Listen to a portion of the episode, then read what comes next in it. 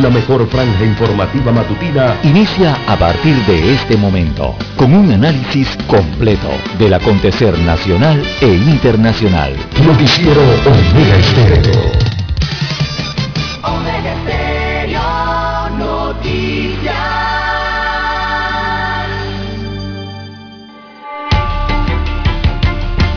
A continuación, los titulares con los hechos que son noticias hoy.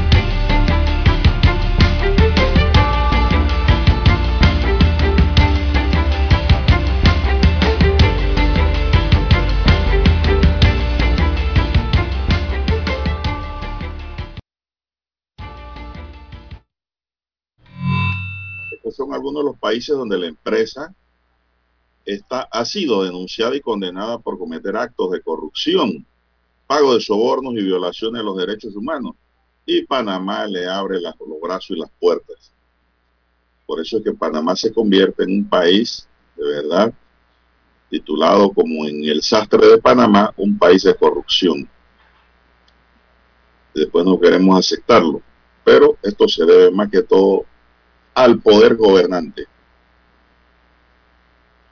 Si aquí hubiese un poder gobernante prístino, duro, transparente y verdadero, nada de estas cosas pasan en Panamá. Un 60% de las escuelas abrirían este año escolar en educación. Crisis migratoria, muchas palabras y poca acción. Llega un nuevo lote de vacunas de AstraZeneca. Llegaron 163.200 dosis para la gente que se atreve a ponerse esta vacuna porque saben que le va a dar un buen resultado y van positivos. Son miles de panameños. Directora del Ministerio de Salud elogió a su empresa mientras fiscalizaba. Sucre admite conflicto de interés empresa encargada de los hisopados. Minsa reporta 862 nuevos casos de coronavirus y 8 defunciones. En Panamá ya se han aplicado 3.7 millones de dosis de la vacuna anti-COVID. También para hoy tenemos el siguiente titular. Juzgado no concede un recurso a Chichido Barrio para no ser detenido. Científicos panameños están tras la huella bacteriana de la tuberculosis en Gunayala. Es la primera vez que se recorta el presupuesto del Plan General de Elecciones, denuncia el Tribunal Electoral. También tenemos que en el canal de Panamá las negociaciones siguen sin acuerdo.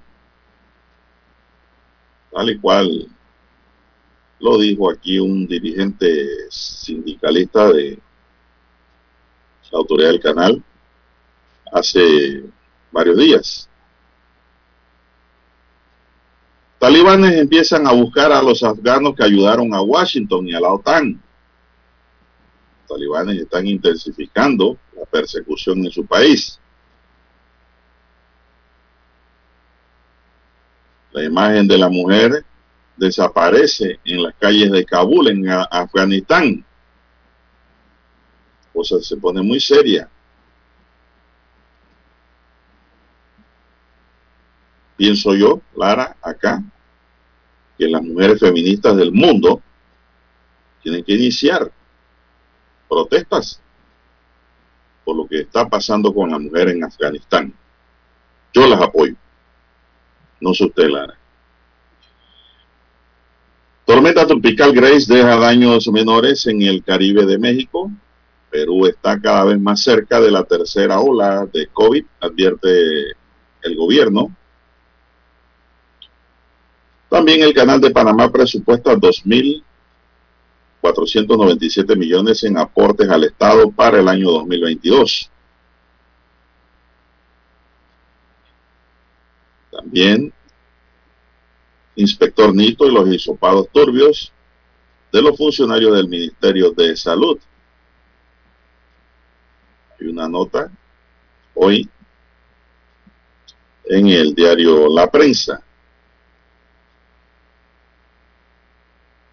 Colombia extradita a Estados Unidos a dos guerrilleros del Ejército de Liberación Nacional y un narco.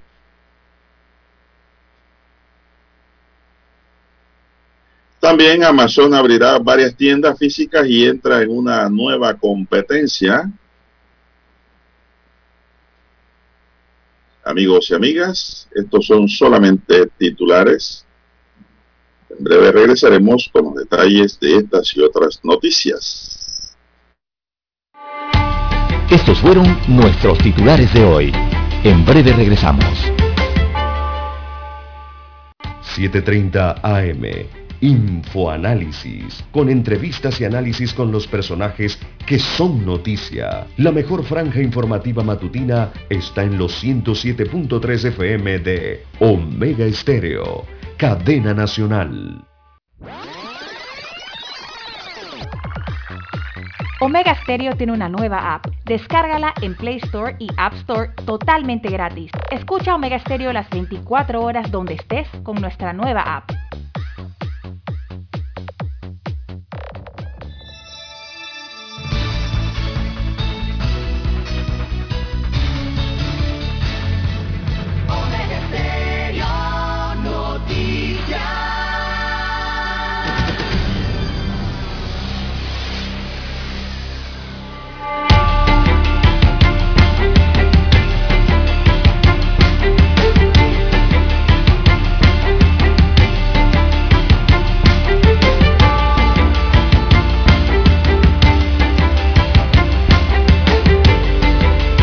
Bien amigos y amigas, muy buenos días. Nuevamente hoy es viernes y el cuerpo empieza a saberlo nuevamente, Lara, poquito a poquito.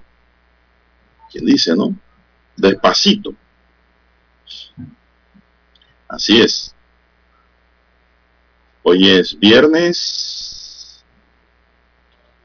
19 de agosto del año 2021. ¿Verdad? En el tablero de controles está don Daniel Araúz Pinto.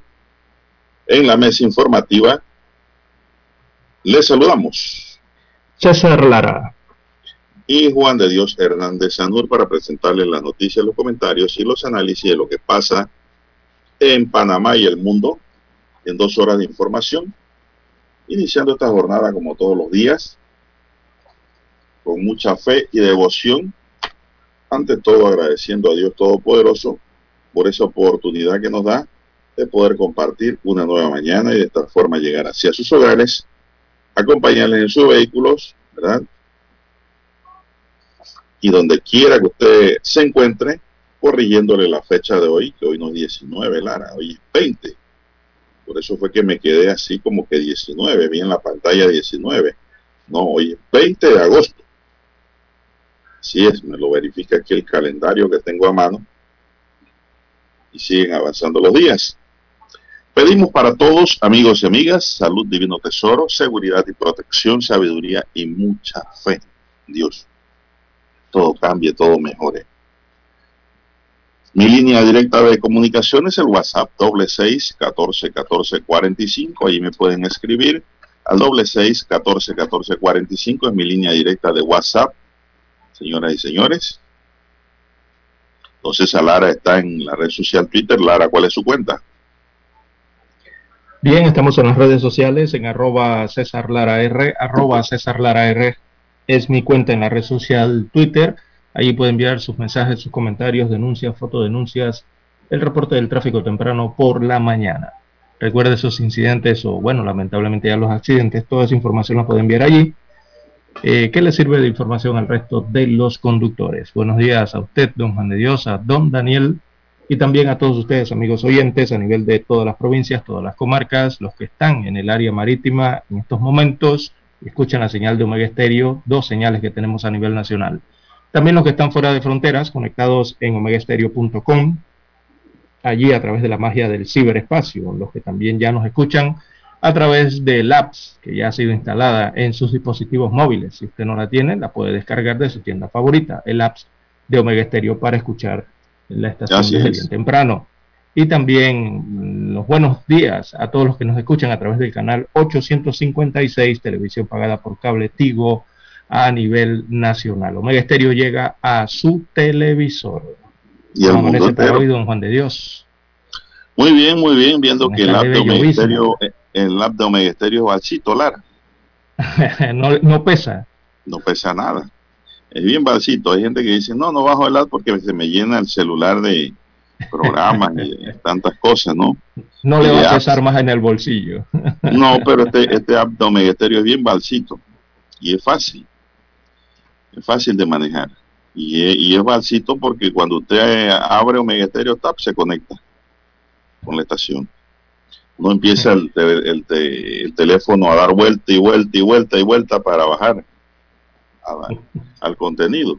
No, bueno, don César, vamos a entrar en materia informativa. Manejen con mucho cuidado que las calles están húmedas, están mojadas. Últimamente todas las madrugadas Lara se mojan las calles, producto pues de la llovizna que cae en el país. El Ministerio de Salud informó en las últimas horas se reportaron 6, 862 nuevos casos positivos de coronavirus. Luego de la aplicación de 11.000 14 pruebas, 7.8% de la positividad. Además se registran 8 nuevos decesos y un rezagado para sumar 9 las personas en total que fallecen lamentablemente por este virus. El acumulado de muertes por COVID-19 en el país asciende ahora a 6.990. Lara. Wow, ya estamos cerquita de los 7.000, Dios nos proteja. Sí, ya nos aproximamos a los 7.000 muertos por el COVID-19 en el país. Y se acerca también Panamá en este año 2021, esta enfermedad se acerca. Y todavía hay gente que dicen que el virus no existe. Sí, ya está próximo eh, a llegar o a convertirse esta enfermedad nuevamente en la primera causa de muerte para el año 2021. Fue la primera causa de muerte en el año 2022 eh, y ya está a pocas decenas de llegar a convertirse en la primera causa de muerte para este año, don Juan de Dios. Mientras el acumulado de casos sube ahora a 450.624, de esta última cifra, 432.821 se han recuperado. Los casos activos suman 9.803. En aislamiento domiciliario se reportan 9.373, de los cuales 9.112 se encuentran en casa. Esperamos que se encuentren bien aislados de verdad y no paseando por toda la casa. Y 261 en hoteles. Los hospitalizados suman 430 y de ellos 320 están en sala y 110 en unidades de cuidados intensivos. Sigue la cifra alta allí en la UCI. Y eso también es preocupante, porque ya ese es como eh, el último lugar donde usted puede llegar y queda en peligro de perder la vida. Así que pues hay que cuidarse de un principio, Lara tomando las medidas de bioseguridad. Ya las medidas de bioseguridad como que no las sabemos de memoria, ¿verdad? Ya no se repiten. Es, el que no se las sabe, don Juan de Dios, eh, es porque no las quiere aplicar. El que no las recuerda es porque no las está aplicando. Bueno, eh, don Juan de Dios. Ya los niños de cuatro años, hasta de tres, yo creo que se las conocen se la saben. Saben que los niños van absorbiendo y aprendiendo todo rapidito. Porque esas son memorias frescas, como cuando usted compra una memoria de USB o disco duro. Exacto. Es como una computadora nueva. Te va agarrando todo rapidito. Así mismo son los, los niños cuando van aprendiendo. Así es. El Sí, ya cuando usted va avanzando en la edad, ya se le va llenando el disco duro de mucha información. Así es. Y llega un momento en que ya no cabe más información y todo se le olvida. O le cae un virus. Si usted no tuvo precaución. Puede ser, claro. Bien, el último reporte del programa ampliado de inmunización del MINSA señala que en el país se han aplicado 3.749.768 dosis de la vacuna contra la COVID-19 repartida entre la Pfizer y AstraZeneca. Ya han colocado Lara, ya van para los 4 millones de dosis. De dosis, exacto. De personas Recordemos para hablar de, que la población esté inmunizada casi al 100%, tendría que, ser el doble, tendría que ser el doble, el número doble de dosis de la población del país. Si el país tiene unos 4.3 millones de población, entonces quiere decir que esa población requiere al menos 8.6 millones de dosis para poder estar completamente inmunizada. Así es, buscando la tercera dosis entonces. Y, eso que nada más le hablamos de las dos dosis. Imagínense si aprueban la dosis de refuerzo, entonces tendría que ser el triple.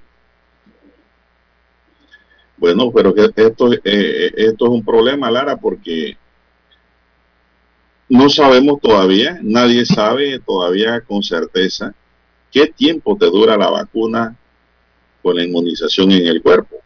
Acuérdense que todos los años se colocan, hay un periodo de vacunación de, contra el H1N1 Sí, correcto. Si eso es así, entonces ya aquí se empezaron a vacunar eh, en, enero, ya vamos para enero, ya falta poco. Habría que revacunar a la gente, si eso es así, ¿no? Así es, ya han medido eh, el, tiempo que duran, eh, por lo menos en cantidad, ¿no? estas vacunas y don Juan de Dios, cuando ya están colocando los refuerzos o los están autorizando, es porque no llegan ni a los 12 meses y esto lo digo, Lara, tomando, en consideración de que este es un coronavirus. Esos coronavirus son cíclicos. Claro, exacto. Un campeón no es una alfombrilla, no es, eh, qué sé yo, una pelusa, cualquier tipo de enfermedad que te vacunan una vez y ya. O el papiloma, que te vacunan una vez y ya, pues quedaste inmunizado para el resto de la vida. Aquí estamos hablando de un corona. Esos coronas son cíclicos. Por eso es que hago la observación de que no sabemos qué tiempo de inmunización tiene la vacunación en el cuerpo humano. Bien, vamos a hacer una pequeña pausa, don Daniel, y regresamos. Noticiero Omega Estéreo.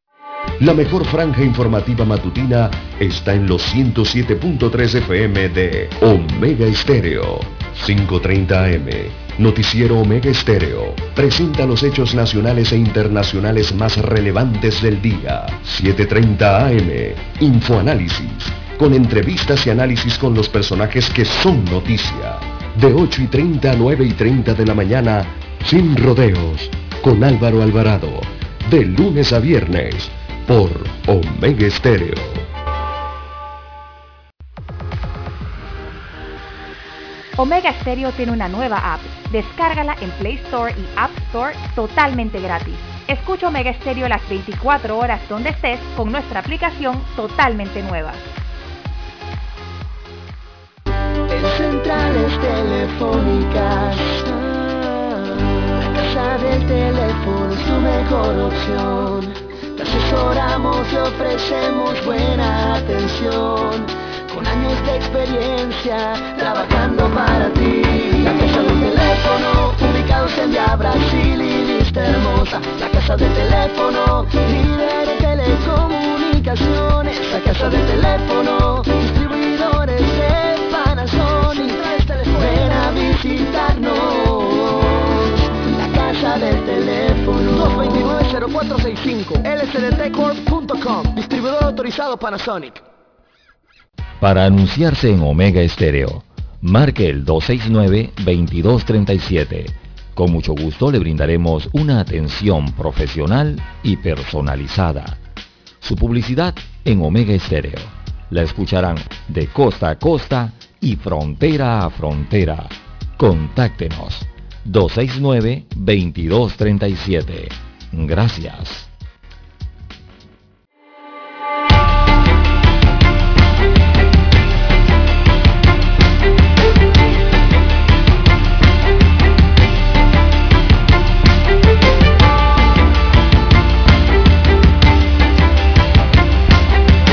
Bien, continuando con la información, dándole seguimiento al tema de la vacunación, se informó que este jueves se continuó el proceso de inmunización en los circuitos 6.2, 6.3 en la provincia de Herrera, donde se aplicaron 3.996 dosis de Pfizer.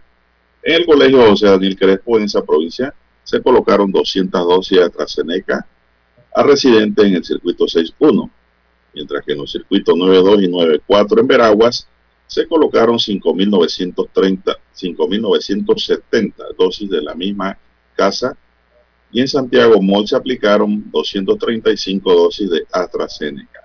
El MINSA informó que en la provincia de Los Santos se inocularon 319 dosis de Pfizer y 330 de AstraZeneca en el punto de vacunación de la Feria de Azuero y en el Boulevard Penonomé de Coclé se aplicaron 1.000 segunda dosis de AstraZeneca. Los coclesanos ahora sí apareciendo, Lara. En Chiriquí hasta el mediodía de ayer se habían colocado 3.504 dosis de Pfizer y en el auto rápido de la Feria David se pusieron 340 dosis de AstraZeneca y 228 de Pfizer. En el puesto fijo de Bugaba fueron aplicadas 54 dosis de AstraZeneca.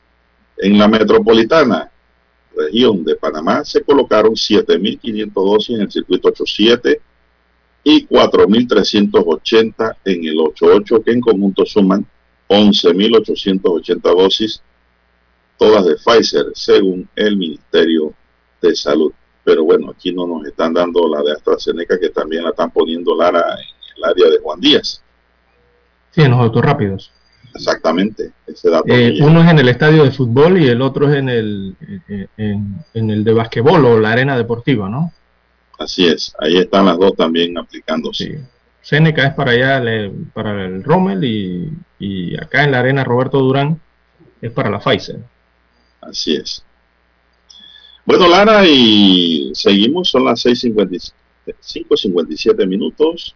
Y sí, nos preguntan acá sobre el tiempo de que demoran las vacunas. Eh, bueno, eso lo tienen que analizar las autoridades de salud eh, para estos eh, virus que parecen ser estacionales, don Juan de Dios, como usted bien lo ha explicado en los minutos anteriores. regularmente las vacunas para la influenza o estos otros virus respiratorios tienen una capacidad de 10 meses aproximadamente. por eso es que se vacuna anualmente, cada 12 meses, se le pide a la población vacunarse. Eh, porque hay un periodo del año que por supuesto por la estación eh, eh, no hay una producción o, no se registra en grandes casos. Por eso se vacuna entre ese lapso de 1 a 10 meses. Lo que está ocurriendo con la vacuna de la, contra el coronavirus o la COVID-19, según los datos que dejan bastante claro esto, es que la protección contra la infección empieza a disminuir tras las dosis iniciales de la vacuna y eh, dependiendo también en qué, momento qué momento de la pandemia está atravesando o de la epidemia está atravesando un país. Por ejemplo, a los que les ha tocado enfrentarse a la Delta, estos países allí se han dado cuenta que las vacunas eh, disminuyen en, el tema de la, de la protección ¿no? activa contra el virus. Eh, y se han empezado a ver pruebas de esa reducción de la, de la protección contra la enfermedad leve y la enfermedad moderada. Por eso están recomendando una tercera dosis. Eh, y esto cae entonces dentro de ya los parámetros regulares que conocemos de vacunación, que es que regularmente estas vacunas cubren aproximadamente entre 10 eh, meses, ¿verdad? Del año aproximadamente. Por eso es que las vacunaciones se dan anualmente. Entonces aquí Recordemos que con el coronavirus prácticamente todas las cosas son nuevas, un virus nuevo que están tratando nuevo. Y bueno, se están dando cuenta de esto porque ya están llegando al año de vacunación. Y ahí ellos todo lo van midiendo con estudios, todos estos científicos, todos estos laboratorios, eh, las autoridades de los países. Van midiendo y estudiando cómo se va comportando el virus y cómo se va comportando los protocolos y, que, hay para eh, atacar el virus, ¿no? entre ellos el protocolo que tiene que ver con la vacunación. Bien, el Ministerio de Salud informó que hasta la fecha se han recibido seis embarques de la vacuna de la AstraZeneca, las cuales totalizan 844.800 dosis obtenidas mediante el mecanismo COVAX y negociación bilateral. La inmunización se realiza a personas a partir de los 30 años en los autos rápidos y puntos de vacunación instalados en todo el país. El MINSA dio a conocer ayer que la, inoculación de estas dosis de AstraZeneca se llevará a cabo en los siguientes lugares. Bocas del Toro en el Centro Educativo Punta Peña, en Cocle Boulevard Penonomé, en Colón Aeropuerto Internacional Enrique. Jiménez y en la Ciudad Deportiva Erwin Saladino, en Chiriquí Feria Internacional de David, Colegio Daniel Octavio Crespo, los centros de salud de San Félix y de Paso Canoa. En Herrera, en los colegios autorizados en todos los distritos. En Los Santos, la Feria Internacional de Azuero. En Panamá este Feria Internacional de la Chorrera y Westland Mall. Y la región metropolitana en los estacionamientos Romel Fernández en Juan Díaz. En Veragua será en Santiago Mall. Dani, vamos a hacer una pausa para escuchar nuestro himno nacional.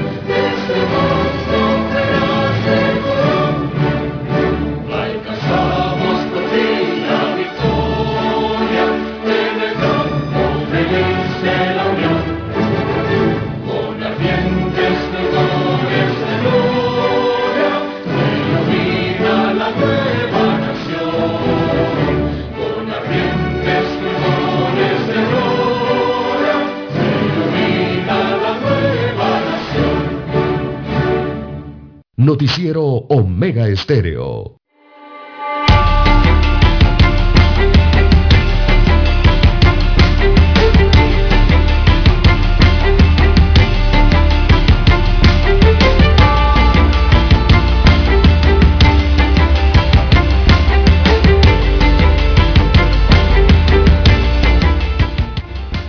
Bien, don César.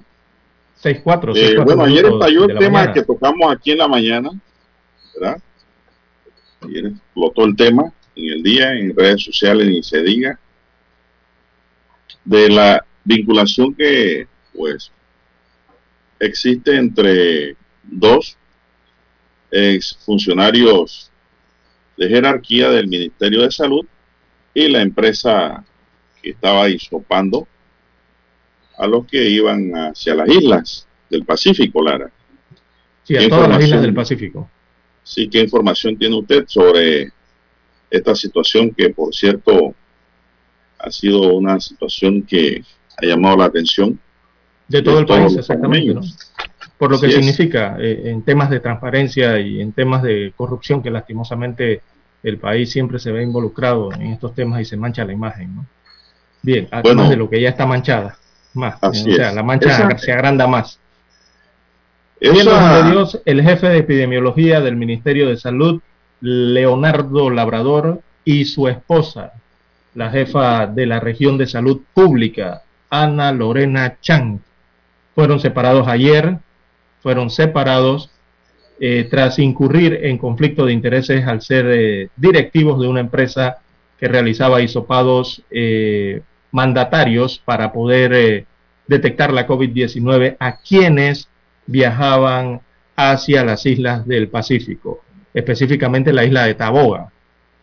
Así que el MINSA explicaba ayer que la medida se adoptó en base al reglamento interno que establece medidas disciplinarias a los funcionarios públicos de esa institución implicados en la violación de estas normas.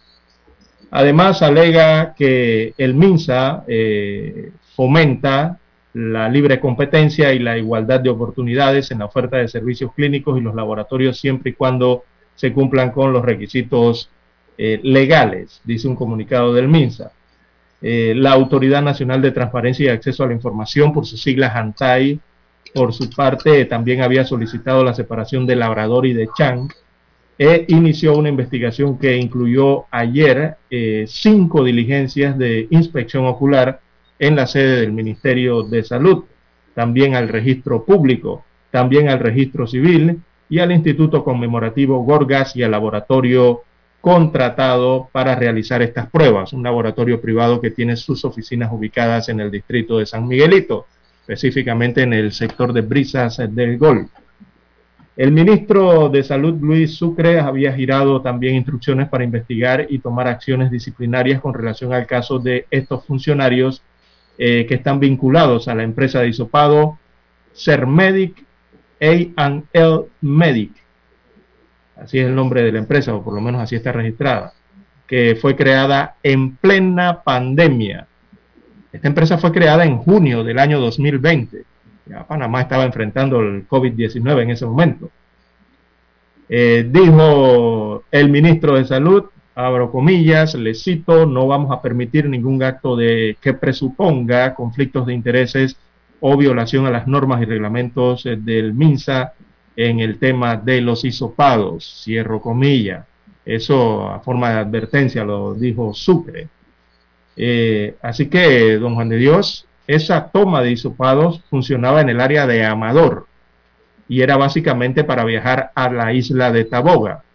Pero eso solo funcionó por un par de días porque hubo protestas en el sector empresarial y se optó eh, que los pasajeros llegaran al área con sus pruebas ya realizadas y no efectuarlas en el puerto de embarque, según sostuvo el director metropolitano de salud Israel Cedeño, que también emitió sus opiniones y comentarios al respecto de esta situación. Recordemos que Taboga forma parte del área que cubre o está bajo el paraguas de la región metropolitana de salud, igual que Veracruz, eh, aunque no estén dentro de, Veracruz, aunque no esté dentro de la provincia de Panamá en este caso, ¿no? Bien, eh, es básicamente lo que han dicho las autoridades de salud el día de ayer, en síntesis. Eh, don Juan de Dios, ¿usted tiene algún otro detalle al respecto? Porque los funcionarios fueron, eh, no fueron destituidos, ellos simplemente fueron separados sí, de, los cargos de las direcciones o las oficinas eh, de dirección que ocupaban hasta el día de ayer. Ellos fueron separados y separados se van a quedar, Lara. De ese cargo. De ese cargo, porque ellos son médicos. Sí, ellos siguen trabajando en el Ministerio de Salud. Eh, su posición ellos siguen dentro de la planilla. Sí, su posición como médico no está comprometida simple y sencillamente porque ellos no han cometido ninguna falta y ningún delito en el ejercicio de su profesión como médico. El problema de ellos está en la posición de jerarquía que ocupaban versus la relación que existía con la empresa isopadora de ciudadanos que se constituía pues en un negocio, una actividad comercial. Es allí en donde surge entonces la discordia entre ser funcionario en una institución y tener una empresa lucrando en la misma institución. ¿Me entiende? ¿Me es. Entonces ahí es donde surge un conflicto de interés. Ellos ahora mismo tienen, tienen, la siguiente situación, Lara, para ir en orden y orientando a nuestros amigos oyentes. A raíz de lo que se dio la denuncia que hizo Foco Panamá, hay que decirlo, aquí nosotros en la mañana temprano esa denuncia en la noche la ampliamos, la comentamos en este espacio y le dijimos a los oyentes más o menos lo que ya venía. Por eso, así mismo ocurrió en el día como lo predijimos aquí en este espacio. Ellos, a raíz de la noticia Crimini, miren, hasta el Ministerio Público abrió una investigación. Hmm. Pero vamos a adelantar esto una vez Dani cumpla con su compromiso comercial. Adelante, Dani. Vamos a ver las aristas. Somos Omega Estéreo. 40 años siendo la cadena nacional en FM Estéreo pionera en Panamá. Desde los estudios de Omega Estéreo, establecemos contacto vía satélite con la voz de América. Desde Washington, presentamos el reportaje internacional.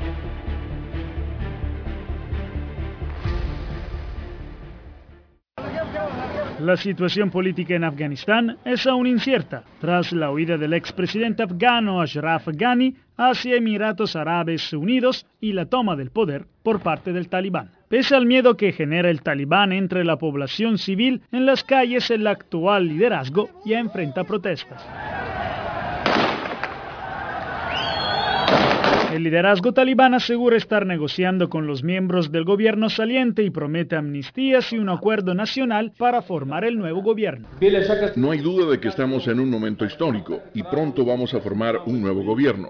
Luego de finalizar una serie de trámites políticos, realizaremos una reunión con líderes de diversas facciones y veremos el nacimiento de un acuerdo político. Entonces, se establecerá un gobierno islámico sólido y aceptable para todos. Sin embargo, expertos que conocen la historia del talibán como Arash Siddiqui creen que todos estos anuncios son una fachada estratégica para hacer frente a la gran desconfianza internacional.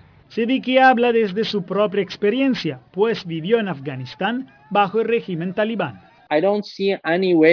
No veo de ninguna manera que sus creencias fundamentales cambien. Probablemente harían esto como una obra política por un tiempo, pero es muy alta la posibilidad de que regresen al malvado gobierno que tenían. Aunque Mullah Baradar, representante del ala más radical, se perfila como el líder talibán que tome las riendas del país, según Sediki hay una nación que decidirá verdaderamente el futuro de los afganos, Pakistán. Ya que todos están capacitados, apoyados, equipados, alojados, alimentados, tratados por Pakistán, Pakistán será el principal responsable de la toma de decisiones sobre quién estará a cargo. Y según los analistas, no es ahora sino en los próximos meses donde se verá el verdadero talante del talibán y sus promesas. La verdadera prueba de cómo los talibanes gobernarán Afganistán, tanto desde el punto de vista de las libertades personales como de los derechos humanos y también desde el punto de vista de los vínculos con los terroristas, no es hoy, sino en unos meses. Uh, una vez que hayan consolidado su control, una vez que crean que estabilizan la situación política, una vez que los estadounidenses estén completamente fuera del país, entonces veremos qué es lo que realmente quieren hacer los talibanes en contraposición a lo que han estado diciendo. Y ningún experto por ahora excluye la posibilidad de una guerra civil con algunas partes del país, como los rebeldes del Panjshir, que ya se estarían movilizando para oponerse al nuevo gobierno. Jacopo Luzzi, Voz de América. Escucharon vía satélite desde Washington el reportaje internacional.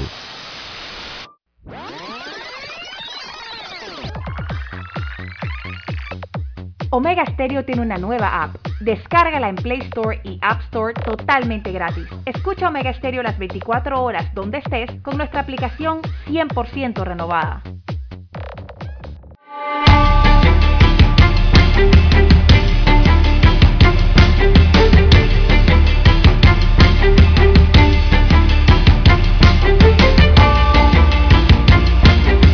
Bueno, vamos a continuar, don César. Bueno, eh, don Dani, amigos oyentes, eh, con el tema este, que por cierto, Lara, a mí me da tristeza. ¿Cómo no? Cuando estas cosas ocurren, Lara. Uno como conocedor de, de la ley, ¿no? uno como hombre público, como persona eh, empapada en el quehacer nacional, a mí me da lástima porque y, pena ajena es la otra. Porque no, y uno carga con esto esa pareciera, esto pareciera, esto pareciera una inocentada por parte de todos los médicos. Así parecieran de todos los jóvenes médicos. Eh, porque ellos antes de hacer o entrar a hacer estos negocios debieron asesorarse como un buen abogado, mire lo que digo, un buen abogado, hasta dónde llegaban sus responsabilidades, si lo que pretendían hacer como hombre y mujer de negocio reñía con la norma versus las posiciones que ocupaban, fueron cosas que ellos debieron evaluar automáticamente con un buen abogado con B mayúscula, porque abogados licenciados aquí hay para tirar para el aire. Cientos de cientos, pero buenos abogados somos pocos y perdóneme lo modesto, pero yo llevo ya más de 25 años en este negocio, sin parar. Sí, pero eso para asesorar, pero eso sí, pero eso para asesorarse en el sentido, don Juan de Dios, de hacer las cosas bien. Claro. No para hacer las cosas mal, no lo vayan No para torcer la ley, no para torcer la ley, yo, no, yo estoy hablando en el sentido positivo. Pero hay que aclarar. Para hacer las cosas bien y para conocer en qué problema me puedo meter. Exactamente para no cometer los errores. Para eso es el buen asesoramiento. Bien, ayer, por lo que se conoce en, en la norma penal y procesal penal y constitucional sobre la noticia criminal, el Ministerio Público pues está obligado, Clara, por ley, donde se escuche que pudiese haber ocurrido un delito debe entrar a investigar de oficio cuando la norma se lo permite, es decir, para aquellas supuestas comisiones de delito que no requieren querella. El Ministerio eso llamó la atención mucho también, don Juan de Dios. ¿ah? El Ministerio Público abrió una investigación penal ayer, así lo dio a conocer, por redes sociales. Por el delito, por la supuesta comisión del delito de aquí se me perdió la norma. Vamos a ver. Sí, llamó mucho la atención eso mientras consigue ahí el tráfico de influencias. Ajá, ok. Porque aquí hablamos con norma en mano. Miren, yo le voy a leer lo que dice el artículo 354 y ustedes interpreten si hay o no hay la posible comisión del delito porque ambos están amparados bajo la presunción de inocencia. Hay que reconocerlo también. Nadie es culpable, Clara, de un delito hasta tanto se demuestre en una investigación, en un proceso, con una sentencia firme y debidamente ejecutoriada. Hasta allá. Usted sigue siendo inocente. Y eso lo dice el derecho convencional y el derecho constitucional. El 354 dice, quien valiéndose de su influencia o simulando tenerla, solicite, reciba, acepte promesa o prometa en beneficio propio o de un tercero dinero, bienes o cualquier otro provecho económico o con efecto jurídico con el fin de obtener un beneficio de parte de un servidor público o un servidor público extranjero de una organización internacional en asunto que se encuentre conociendo o pueda conocer serán sancionados con prisión de 4 a 6 años, dice la norma penal. La pena será de 5 a 8 años de prisión si quien ejerce o simula influencia es un superior jerárquico de quien conoce o debe conocer el asunto de que se trata. Entonces, eso es lo que investiga el Ministerio Público. Si se dieron esas condiciones, ¿no? Si se dieron esos hechos como lo tiene tipificado la norma, para luego calificar la investigación, ¿no? Y determinar si hubo o no hubo delito. Así es. Eso es un problema ya. Ya eso es un problema, Lara. Porque si el Ministerio Público activa su sistema para investigar un hecho determinado, quien posiblemente pudiera estar vinculado ya tiene que ir pensando en contratar abogados para defenderse.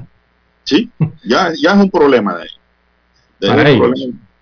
Sí, claro, para ellos. Eh, eso llamó mucho la atención ayer, don Juan de Dios, el hecho de que el Ministerio Público a través de su cuenta de, esta era la cuenta de Twitter o, o cuenta de redes sociales, anunciara la investigación que había activado la Fiscalía Anticorrupción en esa investigación de oficio por la supuesta comisión del delito. En ese momento hablaban de tráfico de influencias eh, y decía el tuit eh, o la información del Ministerio Público que activaban esa investigación luego de información en redes sociales que señalaban la supuesta vinculación de estos funcionarios eh, en este tema de las pruebas, ¿no? De, de hisopados. Llamó mucho la atención eso porque también los que están en los cibernautas eh, señalaban eh, que cuántas denuncias no se hacen a través de las redes sociales, don Juan de Dios, o, cuántas situaciones no se pueden investigar a través de las redes sociales. Y llamaba la atención el hecho de que esta en específico, entonces sí arrancó una investigación producto de alguna información que se encontraba en redes sociales de la supuesta comisión de un delito, ¿no? Bueno, eso, por, una parte. Eso, ese, ese es una arista de esta situación, de la información que surgió.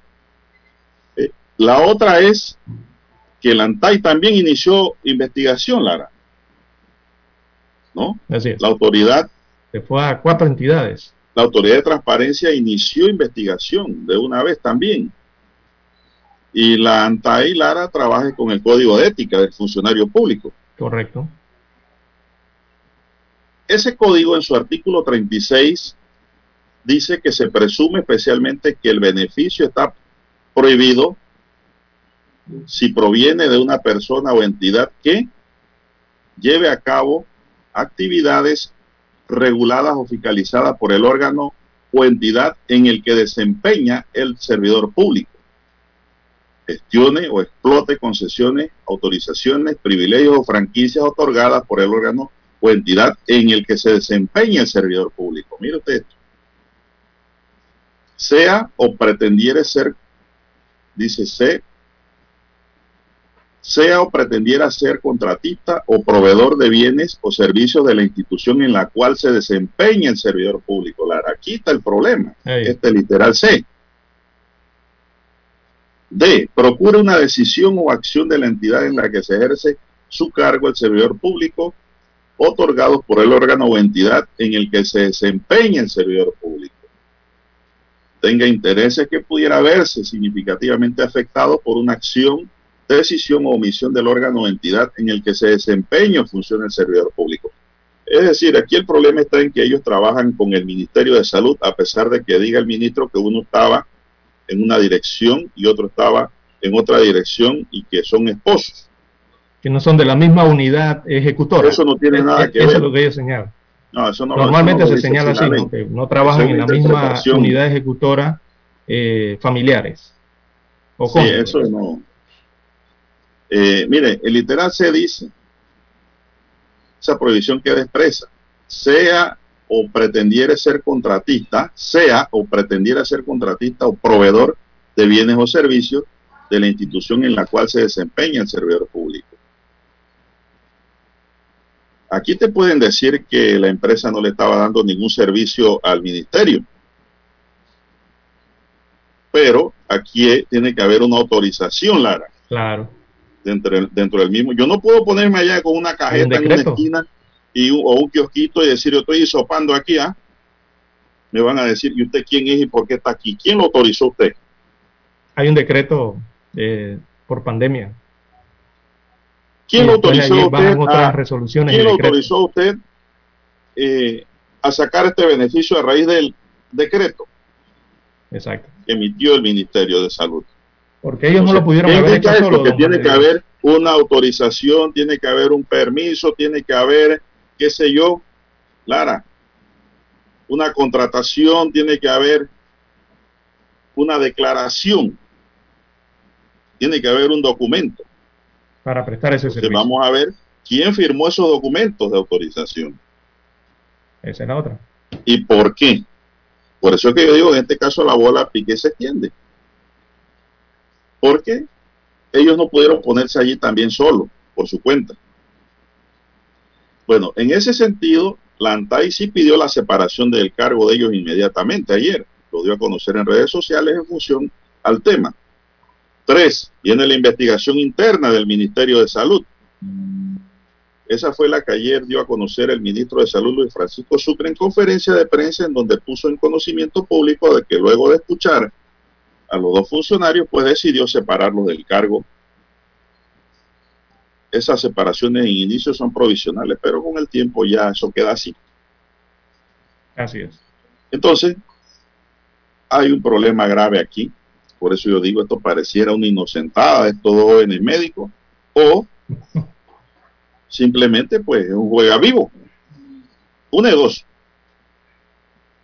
Una de dos. Y lo que me llama la atención es que la propia directora Lara, jefa regional de salud pública del MINSA, Ana Lorena Chan, en una, un acercamiento que hizo Amador en Ancón para supervisar la salida de pasajeros a Taboga, elogió a la empresa. Eh, exactamente. Hoy lo dice así la, la, el diario una entrevista, titular. Una entrevista que dio cuando se inició ese proceso de hisopados en, en Amador hacia Taboga, ¿no? Entonces ella misma daba la entrevista. Ahí decía, la decía que la empresa estaba, eh, la, empresa era independiente, autónoma, que ellos no se metían como Ministerio de Salud en el monto o, o los costos de estos hisopados y que había libre competencia y todo esto lo decía en la entrevista, ¿no? Bueno, em, ella dijo que la empresa que está aquí realizando hisopado es totalmente privada. Así textualmente lo dijo. Sabemos que tienen un costo muy económico y obviamente eso es por injerencia de ellos. No nos metemos en ese asunto, dijo Chan ese día. ¿Quiénes son ellos? ellos mismos. Ellos mismos. La empresa de ellos mismos. Esa simulación, Lara, no es buena, porque a la larga todo se sabe. Eh, aquí la gente piensa que cuando tiene sociedades anónimas o sociedades de cualquier otro tipo que no sean anónimas precisamente, eh, no se da, el, resto de la sociedad no se da cuenta porque el resto de los panameños no se dan cuenta porque eso está eh, allá bajo resguardo. No, todo eso aparece en el registro público y lo que está en el registro público es de conocimiento público, Lara, por eso se llama registro público. Sí. Antes de ir al cambio, don Juan de Dios, para escuchar los periódicos, vamos a continuar con este tema para que sepan, amigos oyentes, posterior al periódico, eh, porque hay más aristas. Eh, una de ellas tiene que ver con el tema de que aquí en Panamá eh, hay una, no sé si es una oposición o no sé por qué en la Asamblea Nacional no avanza una ley de conflictos de intereses. Porque aquí en Panamá eso no está regulado.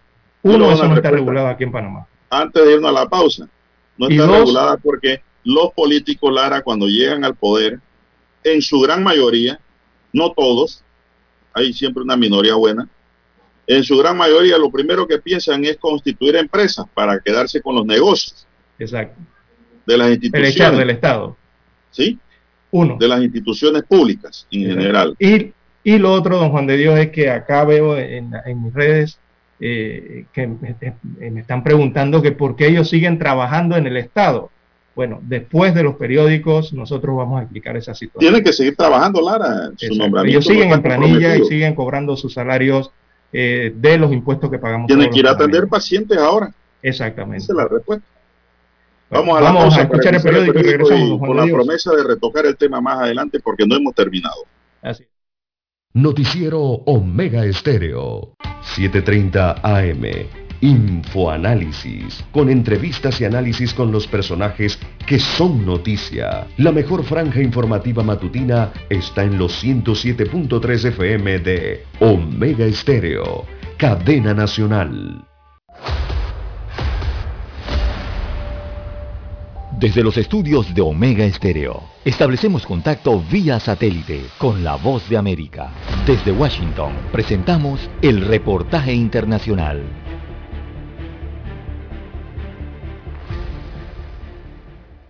Las fuertes lluvias que azotan gran parte del territorio colombiano, inusuales para esta temporada del año, han causado, solo en lo corrido de agosto, 88 emergencias en varias regiones del país, entre inundaciones, crecientes súbitas de ríos y deslizamientos de tierra, que han afectado a más de 6.000 personas. Muchas de ellas se han quedado sin techo, como lo señaló Lina Dorado, funcionaria de la Oficina de Gestión del Riesgo de la Presidencia de la República. 6.114 personas, 1.790 familias, 12 viviendas destruidas, viviendas averiadas y los departamentos más afectados son Cundinamarca, norte de Santander, Santander y Antioquia. Las precipitaciones mantienen incomunicado el centro con el oriente del país debido al bloqueo por derrumbes de una de las vías más importantes. Mientras tanto, las autoridades ambientales señalan que en los próximos días las lluvias podrían incrementarse ante la posibilidad del inicio del denominado fenómeno de la niña, que enfría las aguas del Océano Pacífico y genera un aumento en las precipitaciones en la zona de cordillera, como lo manifestó el ministro de Ambiente Carlos Correa. Podemos tener además en algunas regiones del país altas precipitaciones, entre un 60 a un 80%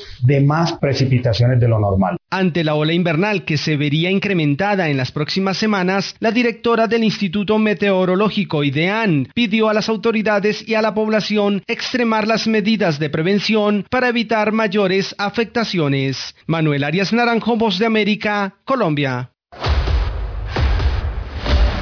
Escucharon vía satélite desde Washington el reportaje internacional.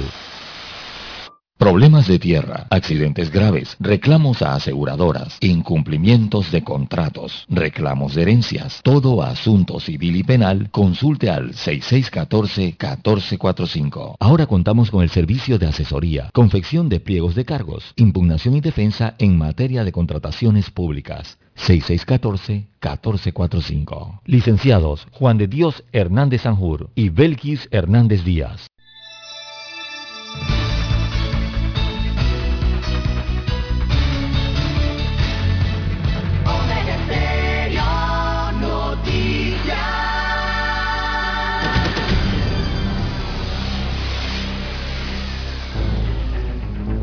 Las noticias impresas en tinta sobre papel. Con ustedes. Escuchando el periódico. Los titulares de las primeras planas de los diarios estándares de circulación en Panamá.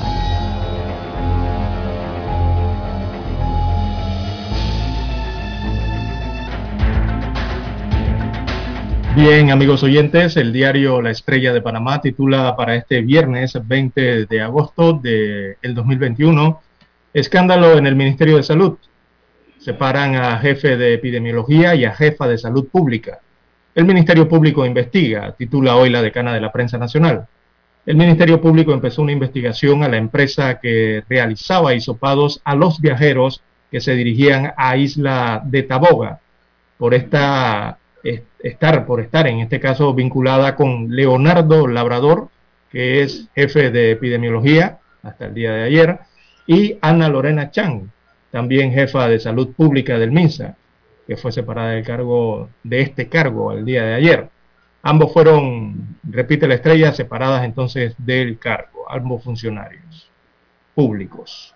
Bien, en otros títulos del diario La Estrella de Panamá, Canal aportará 2.497.2 millones de dólares el próximo año. Así que la autoridad del Canal de Panamá presentó ante la Asamblea Nacional su presupuesto para el próximo año fiscal que inicia el 1 de octubre del año 2021 y concluye el 30 de septiembre del año 2022. Este presupuesto es por la suma de 4.215 millones de dólares. De esa cifra, 2.497.2 millones son aportes al Estado. Los gastos de operaciones serán por el orden de 1.408.8 millones de dólares y otros eh, pagos que suman 238.4 millones. El documento fue presentado por el ministro encargado de Asuntos del Canal, Enrique Sánchez, acompañado por el administrador del Canal de Panamá, Ricauter eh, Vázquez. También para hoy la estrella de Panamá titula La investigación científica se toma la región de Azuero. Destaca la fotografía de eh, Iván eh, Landírez y también de Virginia Núñez Zamudio. Ellos son oriundos de Azuero, que luego de realizar sus estudios especializados en Francia, fundaron en el distrito de Las Tablas el Instituto de Ciencias Médicas. También para hoy, turismo y compras, propuesta para la reactivación en el país. Aparece fotografía de Mónica Contreras. Bueno, la Asociación Panameña de Centros Comerciales y la Cámara de Turismo de Panamá se organizaron para realizar respectivamente en fechas seguidas el Panamá Black Weekend, que será, eh, según destacan aquí, el 30 de septiembre al 10 de octubre. Y también se realizará la Convención Nacional de Turismo, que se llevará a cabo el 29 y 30 de septiembre próximo. Así que la medida busca reactivar la economía, según destaca la página 2A del diario La Estrella de Panamá. Eh, la vicepresidenta de la Asociación de Centros Comerciales, que es Mónica Contreras, eh, le hacen una cita el día de hoy, abro comillas, le cito, estamos apostando porque se incremente nuevamente el sector turismo, que es esencial para todos nosotros. Cierro comilla, es lo que dicen los representantes de la Asociación de Centros Comerciales. También para hoy la estrella de Panamá titula Limitar la tasa de interés, una polémica propuesta. Esto está en un contrapunto, eh, ya que hay un proyecto de ley eh, que busca limitar la tasa de interés bancaria en 1,25% mensual no es bien recibido por el sector bancario, pero hay quienes lo consideran viable. Esto se está analizando en la Asamblea Nacional. También para hoy, eh, en la página verde, está la huella verde, los tres fenómenos climáticos que determinan las condiciones atmosféricas. Se hace una explicación en la página 3B. La fotografía principal del diario La Estrella de Panamá eh, la titulan hoy Se inicia la fiesta literaria. Fue captada eh, aquí en Ciudad Capital. Anoche se inauguró oficialmente la Feria Internacional del Libro, a la que asistió el presidente de la República, Laurentino Cortizo. Las actividades arrancaron desde hoy muy temprano y se extenderán hasta el domingo de manera virtual. Habrá cinco eventos presenciales, según destacan los organizadores de eh, la Feria del Libro, la Feria Internacional del Libro. Bien, el cuadro COVID-19, 450.624 casos confirmados, 450.624 son los contagios a lo largo de la pandemia. En cuanto a los fallecidos acumulados o totales, 6.990 eh, son los decesos que ha registrado la pandemia en nuestro país. Estamos a un paso de los 7.000. En cuanto a las últimas 24 horas, 862 nuevos casos se reportaron. También ayer se reportaron eh, un total oficial de 8 defunciones eh, para la COVID-19. Hay que sumarle un acumulado, o sea, una muerte acumulada, así que en total la cifra es de 9. 9 es la cifra de fallecimientos reportadas ayer y los recuperados son 433 mil 831 recuperados eh, de la enfermedad en el país. Destaca hoy en su primera plana el diario La Estrella de Panamá. Bien, amigos oyentes, eh, pasamos ahora a los titulares que tienen portada el diario La Prensa. La prensa arranca con su principal titular en sección virtual, eh, en su página virtual el día de hoy, pago de sobornos, la mancha detrás de Luis Berger, la empresa que diseñará el túnel de la línea 3 del metro de Panamá. Así que Estados Unidos, India, España, Colombia, Irak, Afganistán son algunos de los países donde la empresa Lois Berger ha sido denunciada y condenada por cometer actos de corrupción, pago de sobornos y violaciones a los derechos laborales. Continuamos con más títulos de la prensa en la voz de don Juan de Dios Hernández. Crisis migratoria, muchas palabras y poca acción. Pese a que Panamá, Colombia y Costa Rica se sentaron en una mesa la semana pasada para ponerse de acuerdo sobre el número de migrantes que pasarían por sus fronteras, aún no hay resultados concretos sobre el tema.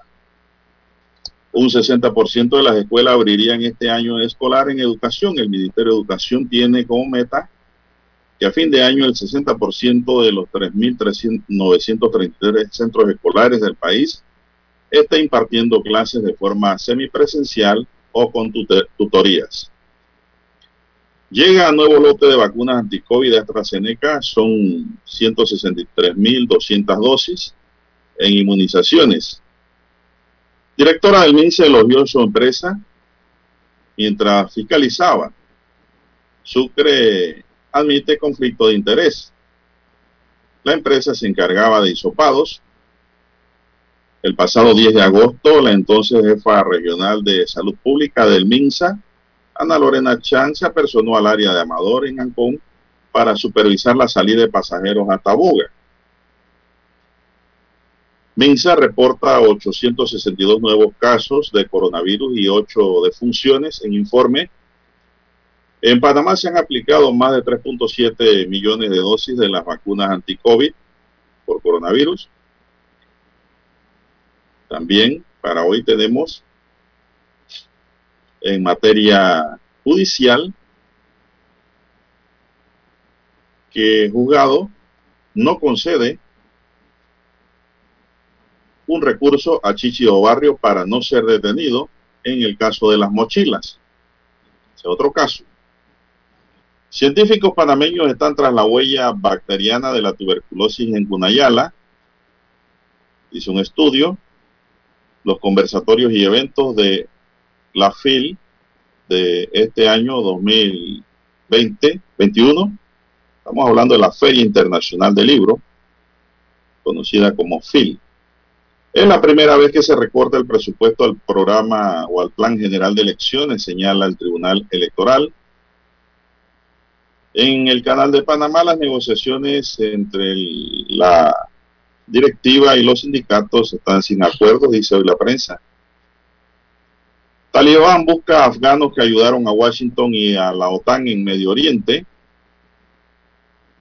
También la imagen de la mujer desaparece en las calles de Kabul, en Afganistán. Tormenta tropical Grace deja daños menores en el Caribe de México. El canal de Panamá presupuesta 2.497 millones de dólares en aporte al Estado para el año 2022. También hay un reportaje hoy titulado Inspector Nito y los hisopados turbios de los funcionarios del MINSA. También en otro titular dice la prensa, Colombia extradita a Estados Unidos a dos guerrilleros del Ejército de Liberación Nacional y un narcotraficante. También tenemos que fallece un joven futbolista afgano al tratar de huir del país en un avión. Se trata de Saki Anwari, quien quedó atrapado en la parte inferior del avión. El avión tuvo que aterrizar por emergencia en Qatar y lo que se encontraron fue el joven atrapado. En el tren de aterrizaje. En el tren de aterrizaje, exactamente. También policía choca con manifestantes que exigen renuncia del presidente de Guatemala. Corte Suprema de Costa Rica rechaza la escarcelación de Carlos Cerdas ligado a supuestos actos de corrupción. Allá presentaron habeas corpus y la Corte de ese país dijo, no señor, no puede quedar libre, sigue preso. Bien, amigos y amigas, estos son solamente titulares del diario La Prensa para concluir así con la lectura de los principales diarios de circulación nacional. Hacemos una pausa y regresamos. Hasta aquí, escuchando el periódico. Las noticias de primera plana, impresas en tinta sobre papel.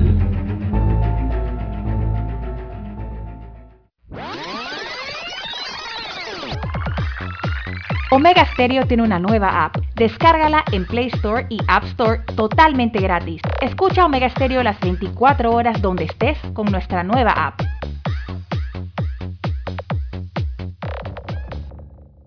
Para anunciarse en Omega Stereo, marque el 269-2237. Con mucho gusto le brindaremos una atención profesional y personalizada.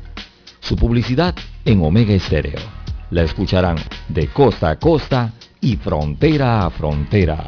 Contáctenos 269-2237. Gracias. Panamá inicia la cuenta regresiva para la celebración de los 200 años de nuestra independencia de España. La Estrella de Panamá, el diario más antiguo del país y el Ministerio de Cultura preparan la serie de especiales Publicando Historia del Bicentenario. Busca el inserto coleccionable cada jueves a partir del 12 de agosto en la Estrella de Panamá. Celebremos unidos nuestro Bicentenario. Omega Estéreo. 40 años de innovación. Desde los estudios de Omega Estéreo, establecemos contacto vía satélite con la voz de América. Desde Washington, presentamos el reportaje internacional.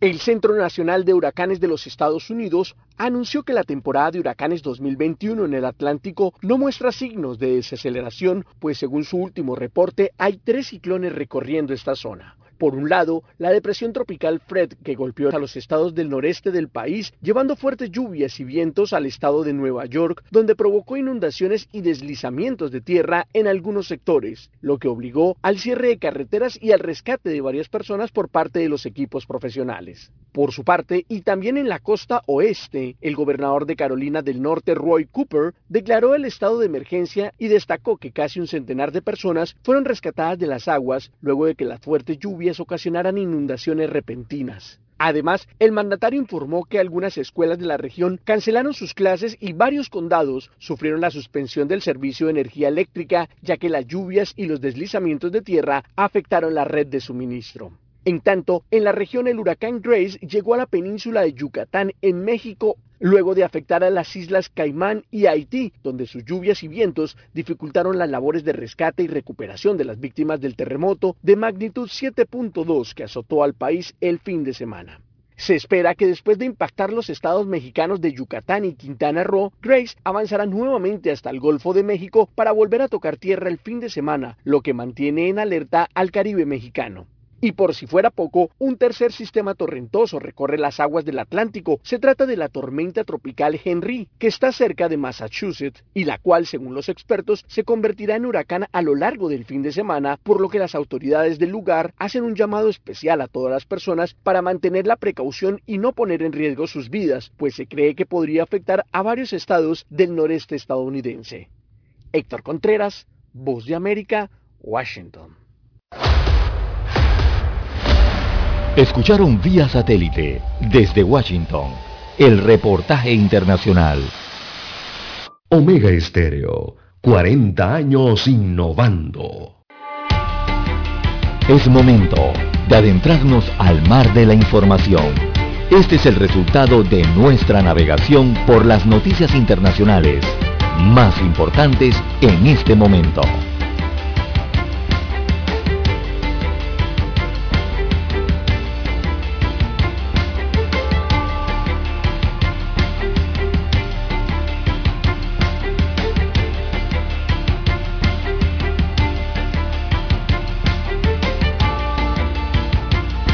Bien, continuamos en la sala constitucional de la Corte Suprema de Costa Rica. Declaró sin fundamento un recurso de habeas corpus presentado por la defensa de Carlos Cerdas, dueño de la constructora MECO. Cerdas está preso desde el pasado 19 de julio cuando un tribunal dejó sin efecto una fianza de escarcelación impuesta a su favor. El empresario es investigado por ser sospechoso de supuestos actos de corrupción con contratos públicos para la construcción de vías. El empresario quien logró un acuerdo de pena con la Fiscalía Anticorrupción en Panamá y por el caso Blue Apple fue detenido en la ciudad de San José junto con otros 28 individuos en un operativo realizado el 14 de junio a raíz de, del caso Cochinilla, que investiga supuestos actos de corrupción que vinculan empresarios y funcionarios del gobierno del presidente Carlos Alvarado. Así que, pues, la Corte dice que no hay lugar, no hay lugar al cambio de medida cautelar, ni tampoco a una libertad por violación a la Constitución, a las garantías fundamentales. Se queda resguardado allí este empresario. Se queda en la chirola. Tiene oficinas, esta empresa constructora en varios países centroamericanos, incluso de Sudamérica. Colombia también tiene eh, una oficina, ¿no? Aquí en Panamá, en Nicaragua, El Salvador y en otros países centroamericanos.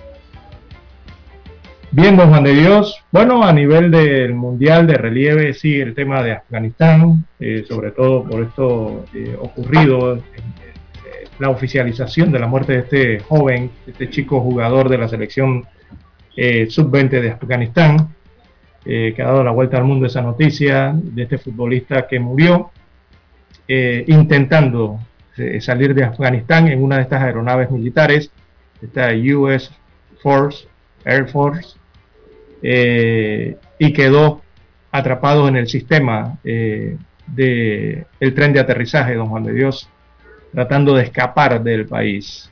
Algunos cayeron del avión, como se vieron las imágenes, pero este quedó atrapado y el avión tuvo que hacer un aterrizaje de emergencia en Qatar y al aterrizar entonces descubrieron el cuerpo de este joven eh, entre el tren del aterrizaje, sobre todo en la puerta que cierra el tren de aterrizaje, ¿no? que lo cubre. Eh, una lástima realmente eh, una noticia como esta en un país y dentro de toda la situación que está, se está verificando en este país centroasiático. Porque todos nos preguntamos qué lleva a una persona, don Juan de Dios, niño, joven, adulta, sea mujer, sea hombre, a, tomar unas decisiones como estas, ¿no? Eh, el nivel de desesperación que seguramente debe existir y, de terror que, debe existir allá en Afganistán para que las personas lleguen a estos límites. Eh, algo, algo inhumano realmente, algo que la gente no, uno no logra comprender estas cosas a veces. Bueno, es una lástima lo que ocurrió en Afganistán. En Afganistán, eh, amigos oyentes, el gobierno de los Estados Unidos eh, de América sigue presionando a los talibanes para que dejen un corredor seguro y así facilitar eh, el acceso al aeropuerto de Kabul para las personas que desean dejar este país o, que desean viajar. Recordemos allá que el gobierno de los Estados Unidos controla el aeropuerto para mantenerlo libre a la comunidad internacional pero hay un anillo de, talibanes alrededor del aeropuerto que evidentemente tienen algunos puestos de control y estas situaciones para evitar que las personas eh, ingresen al aeropuerto, porque evidentemente quieren salir del país. Eso está ocurriendo allá en Afganistán, eh, también en Afganistán eh, está escéptico, sobre todo la, la gente está escéptica ante las promesas que hace el talibán y en este sentido uno se va repasando ¿no? Eh, lo que es Afganistán, don Juan de Dios. Y en Afganistán usted sabe que hay unas, unas 224 mil hectáreas aproximadamente de opio. En Afganistán se cultiva el opio y a tutiplén, don Juan de Dios. Eh, la industria, según los talibanes, han dicho que esta industria sería prohibida en este país, según lo que dicen los, los, talibanes ahora. Pero no, no es porque sean talibanes, que eso es prohibido. Sí, es conocido que este país es uno de los, está entre los tres países que más produce opio y más produce lastimosamente eh, sustancias narcóticas como la heroína. Salen de allí, en ese mercado negro, en esa economía paralela, oscura, oculta, negra, que también genera eh, muchos dividendos en ese país. Bueno, los talibanes ahora dicen que van a, prohibir esto. Eh, la gente está escéptica, evidentemente, con estas situaciones. Eh, pero dicen que bueno, el nuevo régimen, que no se va a producir ningún narcótico allí en Afganistán y que nadie participará en el contrabando de drogas. Esto según anuncian los talibanes, dicen los talibanes. Eh, es un mercado que ha venido en descenso, pero que generaba eh, en épocas anteriores millones de dólares a ese país. Pero era ilegal también, ¿no? Exactamente. Eh, eh, no le creen a los talibanes, nadie en la comunidad internacional, ni siquiera los propios afganos. No está, eh, todo el mundo está escéptico con, este nuevo, este nuevo, estos nuevos líderes de este país. Bueno, ellos están intensificando la búsqueda de personas que trabajaron con las fuerzas de Estados Unidos y la Organización del Tratado del Atlántico Norte OTAN, según un documento confidencial de Naciones Unidas que advierte sobre tortura y ejecuciones contra estas personas y sus familiares, pese a que los militantes prometieron no vengarse de sus oponentes. Ya que no les creen, como dice usted, Lara. El informe proporcionado por los consultores de evaluación de amenazas de la ONU y consultado por la agencia Fran Press dice que los talibanes tienen listas prioritarias de individuos que quieren arrestar. Según el documento, las personas que corren más riesgo son las que han desempeñado funciones importantes en el ejército, en la policía y las unidades de inteligencia afganas. Los talibanes han estado realizando visitas puerta a puerta selectiva, tocando la puerta, buscando a las personas que quieren detener y a sus familiares, dice el informe. Añade que los militantes también están controlando a las personas que se dirigen al aeropuerto de Kabul y han establecido puestos de control en las principales ciudades, incluida la capital y Jalalabad, tal y cual ayer lo comentamos, Lara. sí.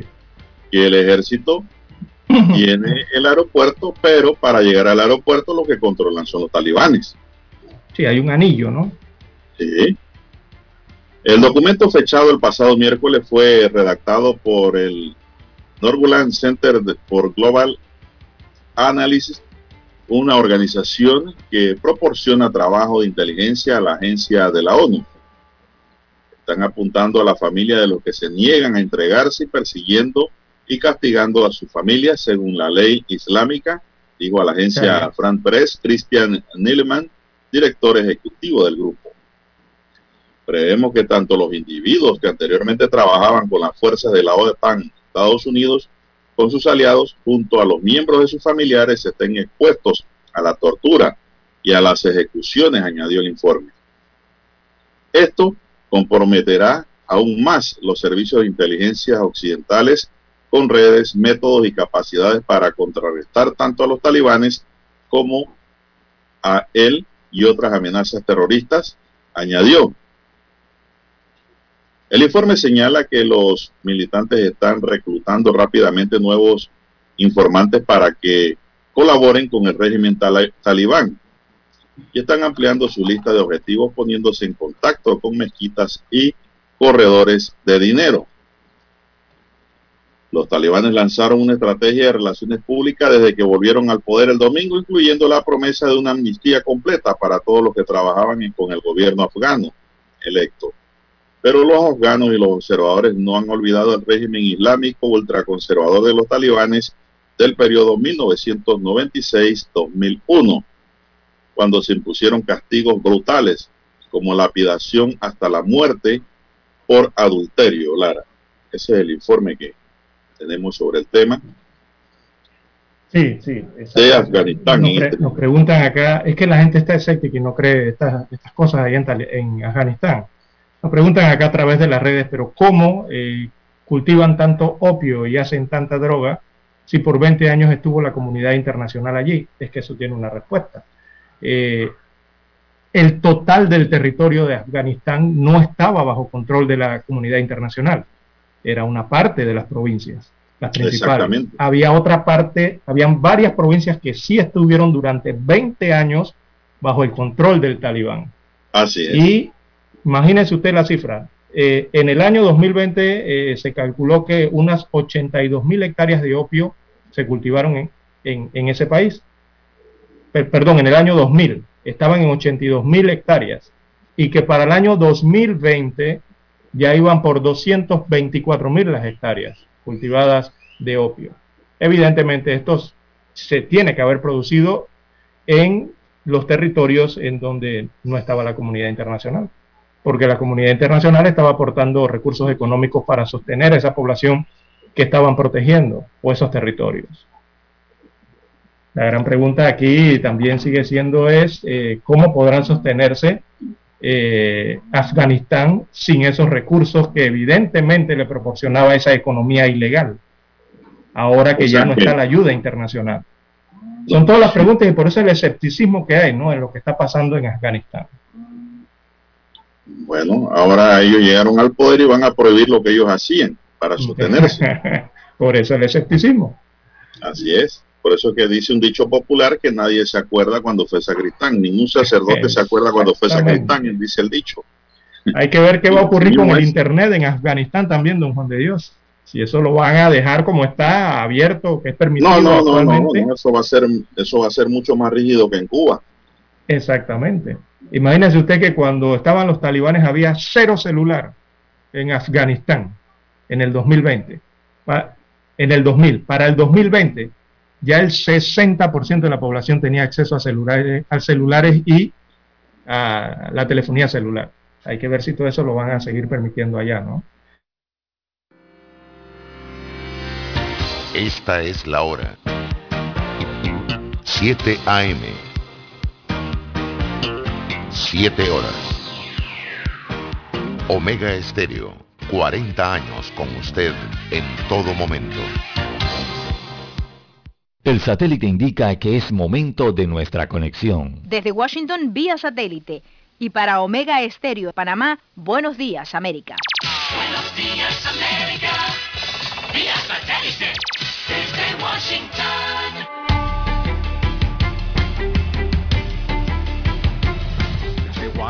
Les informa Henry Llanos.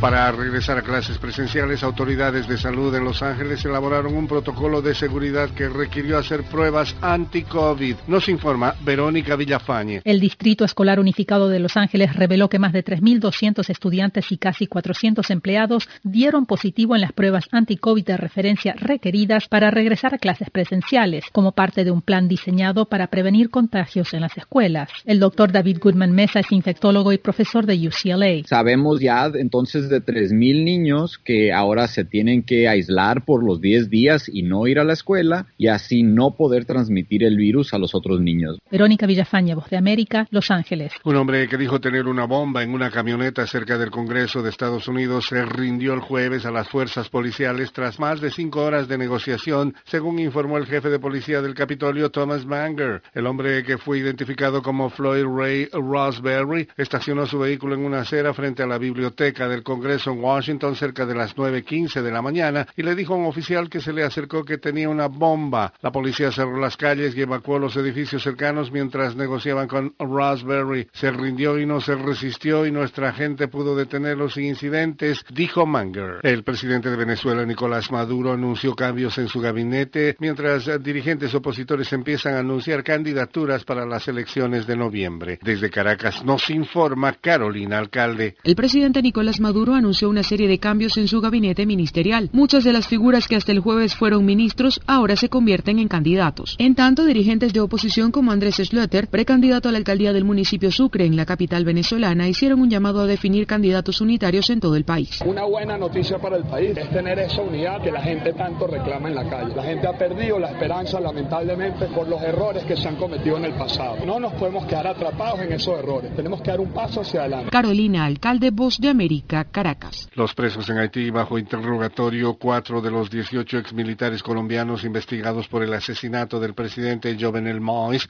habrían dado detalles del asalto a la casa del mandatario el pasado 7 de julio y confesaron que les ordenaron asesinarlo según audios publicados el miércoles por el medio televisivo Noticias Caracol y que aseguró que están en poder de autoridades haitianas y el FBI. Organismos de derechos humanos denuncian que el gobierno de Nicaragua se empeña en perseguir y castigar a la familia Chamorro y a sus medios de comunicación. Nos informa Dariana Ocaña. El colectivo de derechos humanos Nicaragua Nunca Más denunció al gobierno del presidente Daniel Ortega de ejecutar una persecución sostenida contra miembros de la familia del mártir de las libertades públicas Pedro Joaquín Chamorro Cardenal y de la expresidenta Violeta Barrios de Chamorro, dos de las figuras más emblemáticas de la historia de Nicaragua, hasta el 18 de agosto, cuatro miembros de esta familia se encuentran detenidos y uno se vio obligado a exiliarse por la persecución de la que era objeto. Daliano Caña, Voz de América, Nicaragua. España, la Unión Europea y otras naciones europeas reciben a trabajadores y ciudadanos afganos repatriados desde Afganistán tras el ascenso del talibán al poder. Las autoridades españolas completaron el primer vuelo de repatriación desde Kabul. Un avión del ejército español aterrizó cerca de Madrid con 53 personas a bordo, 5 ciudadanos españoles y 48 trabajadores afganos y sus familias. En el pasaje incluía un número no especificado de menores. Desde Washington vía satélite y para Omega Estéreo de Panamá hemos presentado Buenos Días América. Buenos días América, vía satélite desde Washington. La mejor franja informativa matutina está en los 107.3 FM de Omega Estéreo. 5.30 AM. Noticiero Omega Estéreo. Presenta los hechos nacionales e internacionales más relevantes del día.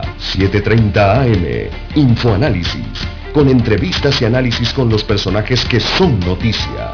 De 8 y 30 a 9 y 30 de la mañana. Sin rodeos. Con Álvaro Alvarado. De lunes a viernes por Omega Estéreo.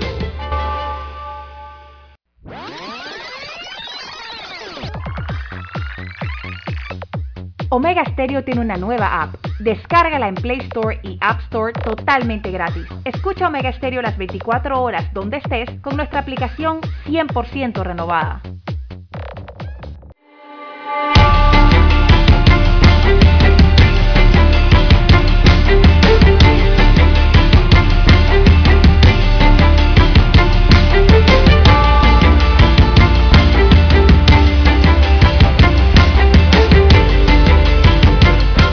Bueno, Lara, se han registrado una serie de homicidios y femicidios en las últimas horas.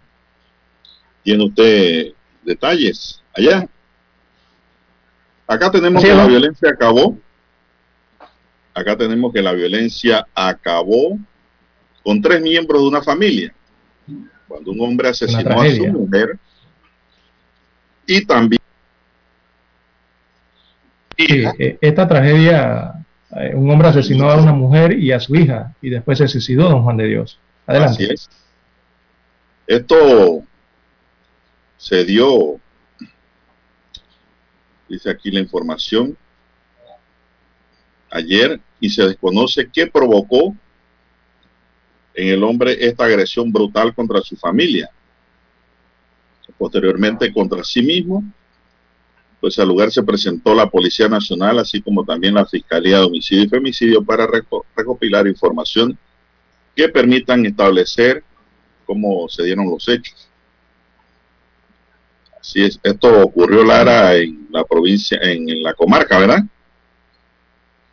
Área comarcal, Así es. Nove Buglé.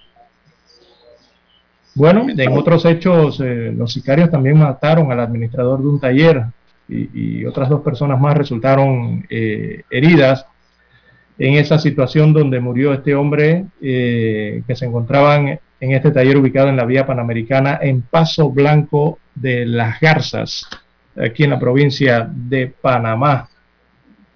Eh, este hecho de fuego entonces se registró el día de ayer. La víctima era el administrador del local, mientras que una unidad del tránsito la Policía Nacional y otra persona que fueron las que resultaron heridas. eh, hay que aclarar que esas personas no tenían ninguna relación en este hecho, pero bueno, estaban allí y las balas en este de los sicarios, bueno, no conocen nombre, ¿no? Así que esta situación se registró en las garzas de Pacora el día eh, de ayer.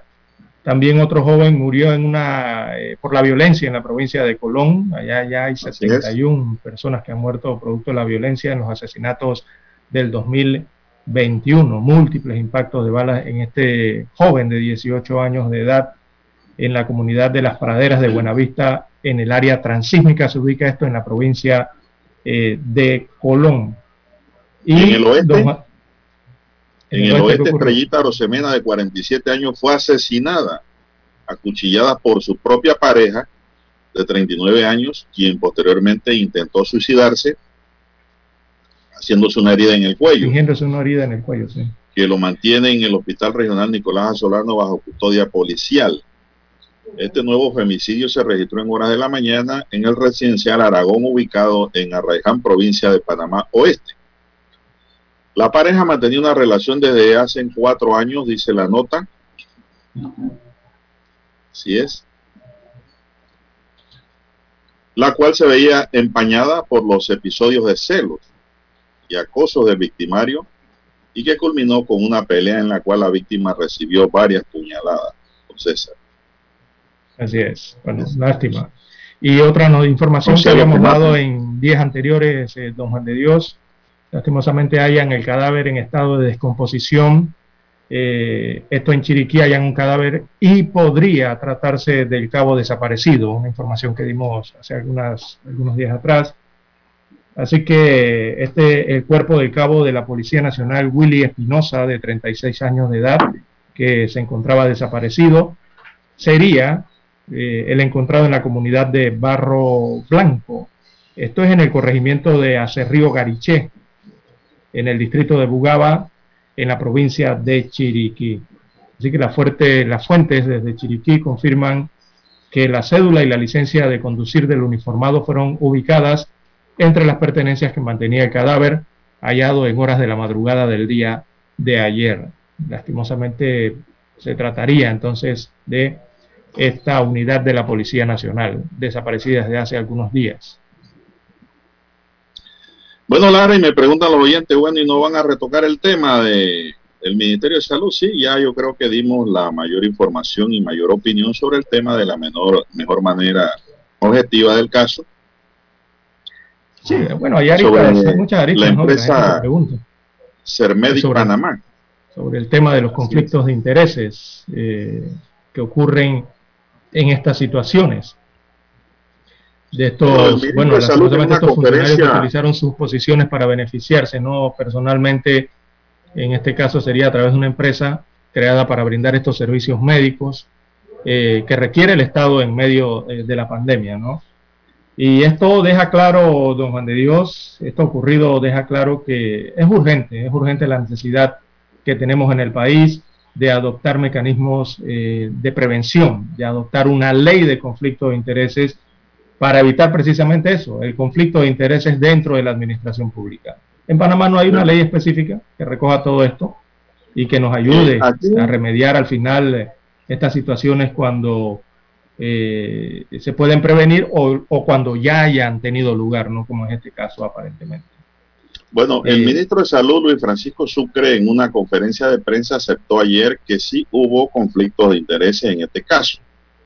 Se han separado su cargo porque en conversaciones con asesoría legal, de hecho, hay conflicto de intereses por ser funcionarios del MINSA y participar de una empresa que está realizando hisopado, destacó el ministro.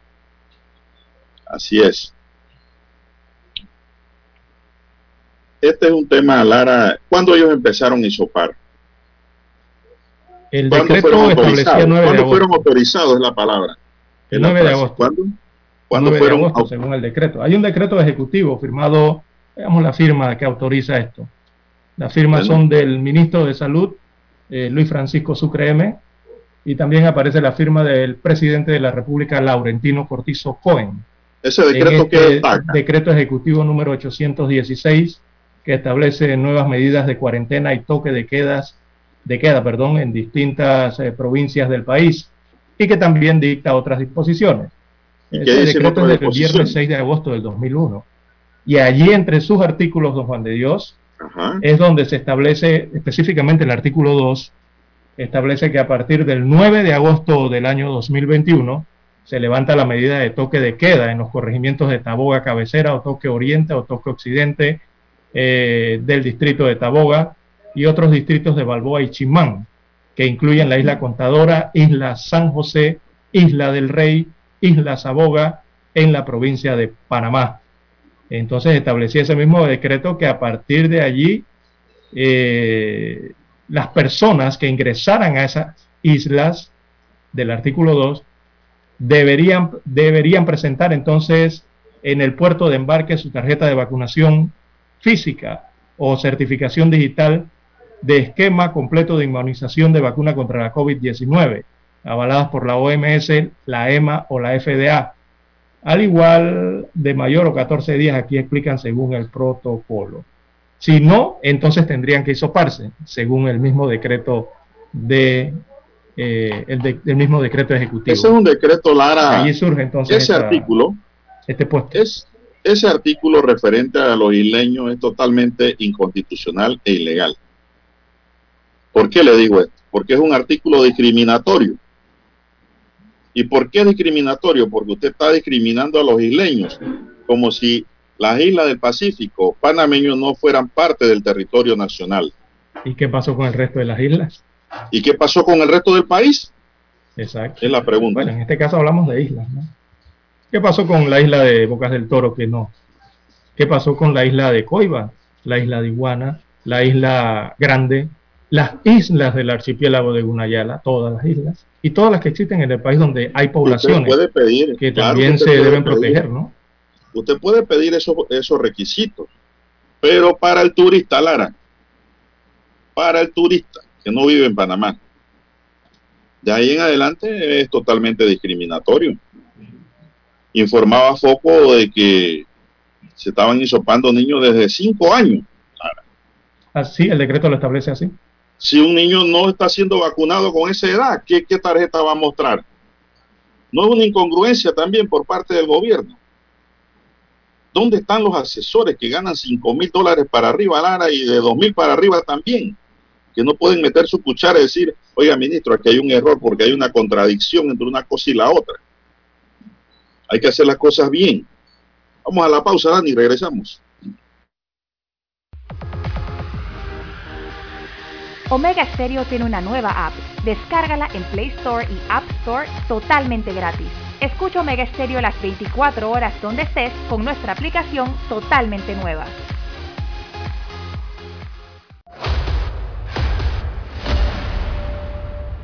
Desde los estudios de Omega Estéreo, establecemos contacto vía satélite con la voz de América. Desde Washington, presentamos el reportaje internacional.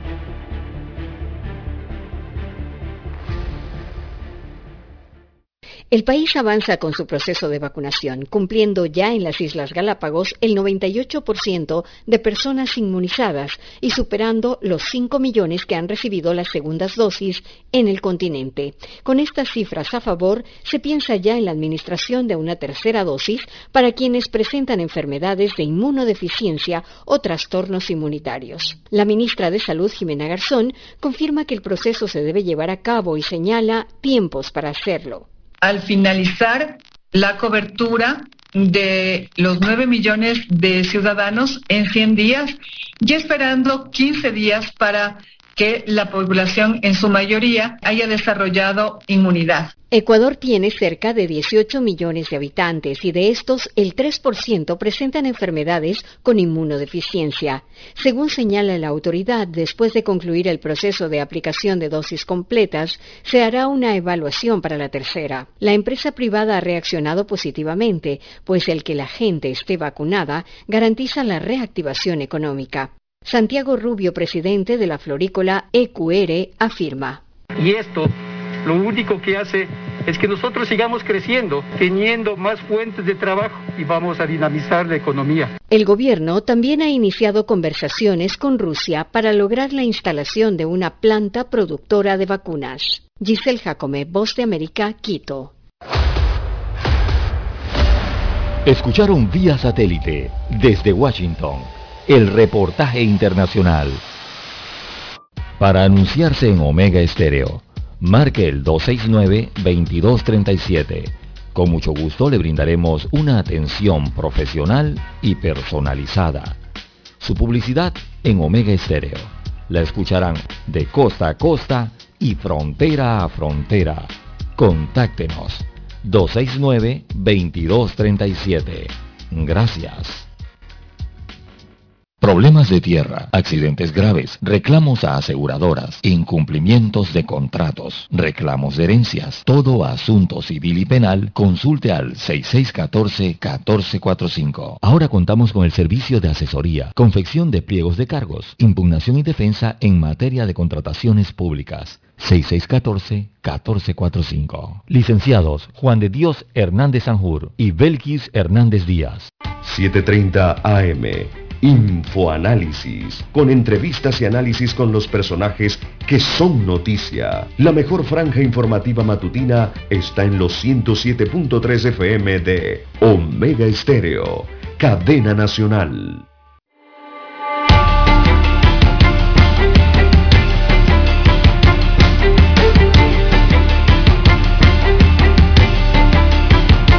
Bueno, seguimos, Lara. eh, ya estamos en la recta final. Dice aquí el periódico La Prensa que Cermedic Panamá, de acuerdo con su aviso de operación, tiene como propietaria a la doctora Chan e inició operaciones el 19 de mayo de 2019.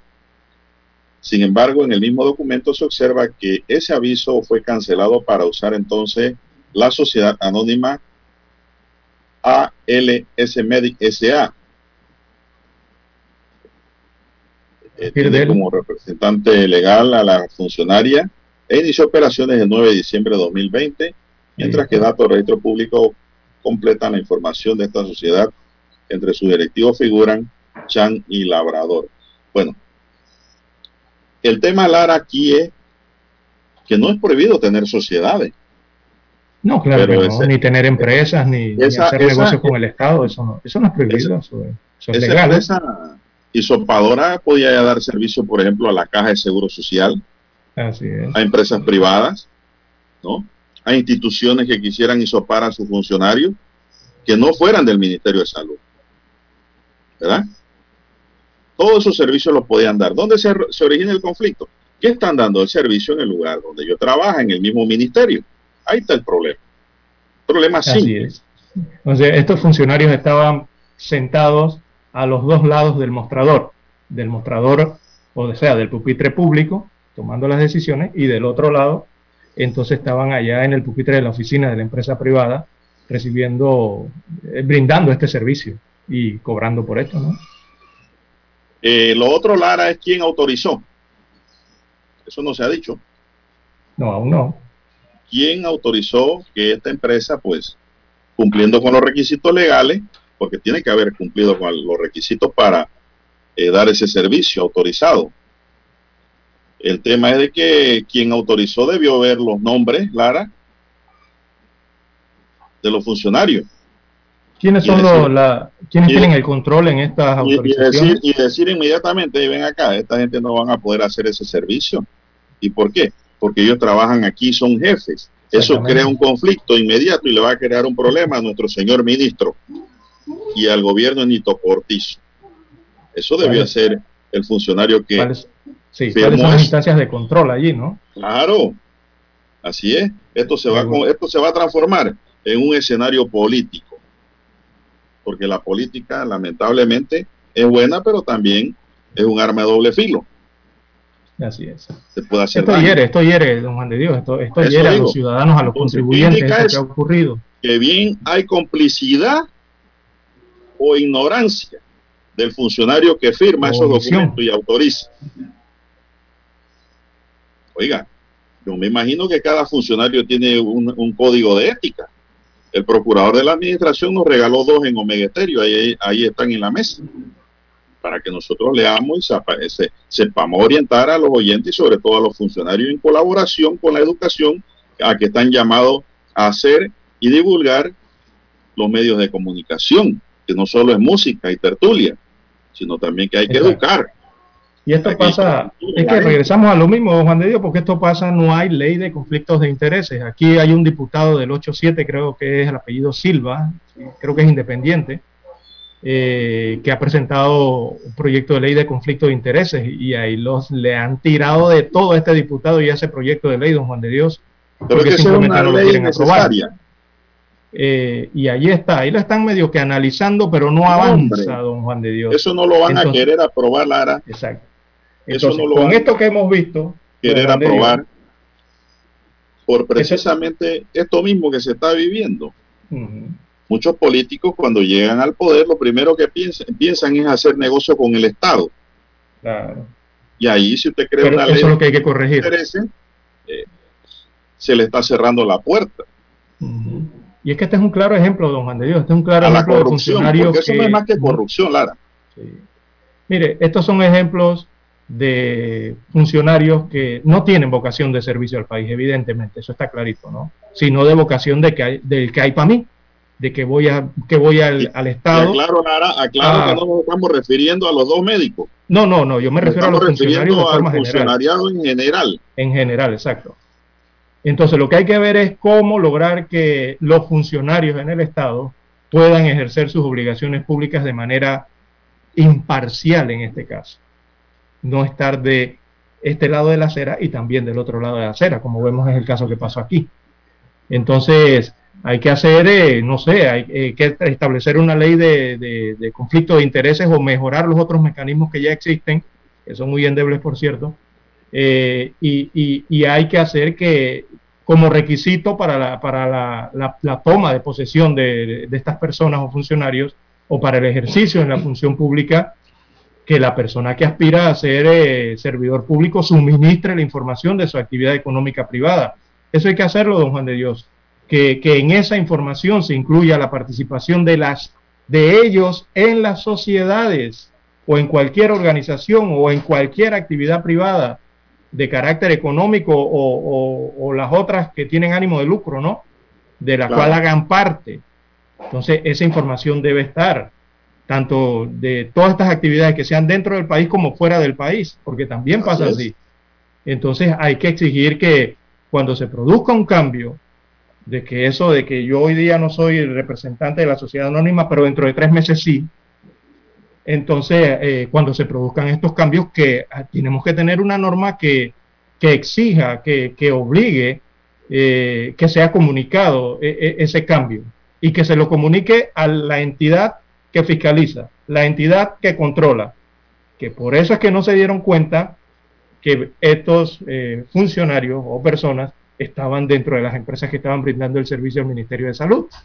Es que si hubiese O sea, hay un que ir, funcionario hay ahí que que ir en ese norte, en ese norte Es de que la si de ahí hubiese de estado un funcionario. Lara, de mando y jurisdicción y que diga, no, esta empresa no puede sopar. ¿Por qué no? Si yo estoy registrado en el registro, pago mis impuestos, estoy en el Ministerio de Comercio, tengo experiencia, estoy en la vida jurídica como persona jurídica, yo puedo. No, señor. Usted no puede porque usted es dignatario aquí en esta sociedad y usted trabaja en esta institu- institución donde se va a dar servicio. No Por pasa. necesitamos Se hubiera evitado todo este escándalo juradas completas. y la soleada de los dos médicos y públicamente. declaraciones juradas completas y que sean digitales y que esas bases de datos las puedan compartir quienes fiscalizan para saber qué ocurre, en dónde está la gente, qué está haciendo. ¿Verdad? Me refiero a nivel privado. Nos preguntan también por qué estos funcionarios siguen, eh, seguirán trabajando en el Esa Ministerio de pregunta la he Salud. escuchado 20 que ellos seguirán trabajando en el Ministerio de Salud. Ellos simplemente han sido separados de los cargos que fueron designados como jefe de epidemiología, ha sido separado de allí, pero el que fue separado evidentemente lleva años laborando en el Ministerio de Salud por una posición. De esa posición él no va a ser separado, él va a seguir en la planilla eh, y devengando su salario y ejerciendo sus funciones, quizás ahora como un médico en un consultorio, supongo yo. Eh, eso es lo que va a ocurrir allí. Simplemente son separados del cargo de mando y jurisdicción que, de funcionamiento que tienen